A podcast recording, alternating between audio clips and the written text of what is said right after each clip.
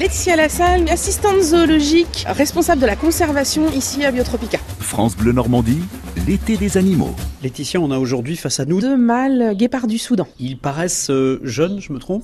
Alors non, au contraire, c'est pas des jeunes qu'on a nous. Euh, c'est euh, alors c'est pas vraiment des vieux non plus, mais ils sont plutôt sur la fin que sur le début, dans le sens où ils ont fêté leurs 10 ans l'année dernière au mois d'août, donc 11 ans cette année pour nos deux guépards.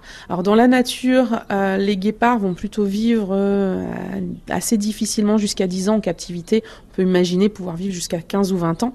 Alors la différence entre les deux euh, c'est la nourriture déjà, puisque bah, en captivité, euh, dans les eaux, il y a à manger tous les jours, enfin presque tous les jours, puisque ce sont des animaux qui dans la nature ne mangent pas tous les jours. Donc nous, à Biotropica, le mercredi et le dimanche, c'est jour de jeûne, donc ils ne vont pas du tout manger.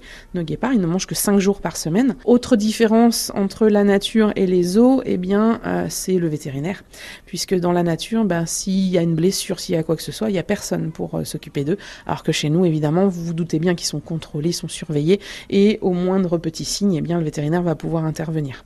Comment on arrive à s'occuper d'animaux comme euh, cela? Il faut les endormir avant de pouvoir les approcher? Comment on fait?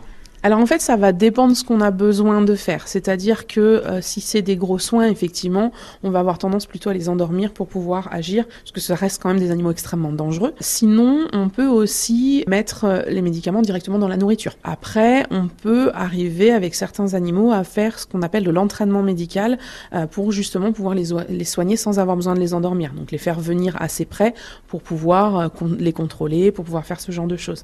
Alors nous, c'est pas un travail qu'on fait avec nos guépards, mais c'est un qu'on va faire avec euh, nos pandarous, avec nos coendous, donc qui sont des porcs épiques arboricoles. on va pouvoir faire ce travail avec différentes espèces, avec le dragon de Komodo aussi, on le fait. Euh, mais les guépards, c'est pas une espèce où on a besoin d'intervenir souvent, donc du coup on ne fait pas cet entraînement avec eux, on préfère euh, les endormir si besoin, mais c'est vraiment très rare. Quand on a besoin de les faire euh, rentrer dans une boîte de transport, par exemple, eh bien on va juste mettre la boîte de l'autre côté de la trappe, on ouvre la trappe et ils vont aller dedans naturellement, euh, puisque eh bien en fait les animaux qui sont devant nous, donc ces deux mâles, ils font partie donc d'un programme d'élevage. Et ces deux mâles, ils ne passent pas tout leur temps à Biotropica. ils vont régulièrement en vacances, on va dire, à Cerza, pour aller rencontrer les femelles de Cerza. Parce que chez les guépards, la reproduction est compliquée dans le sens où les femelles sont très exigeantes, euh, qu'elles, c'est elles qui choisissent les mâles, c'est elles qui choisissent lorsqu'elles veulent se faire accoupler. Euh, donc elles sont en chaleur à peu près 3-4 jours par mois, donc euh, il faut pas louper le coche, hein, c'est pas très facile. Mais c'est surtout que si vous laissez des femelles et des mâles tout le temps ensemble, eh bien elles ne les considéreront pas réellement comme des mâles, elles refuseront de se laisser accoupler. Donc il faut vraiment avoir des enclos différents.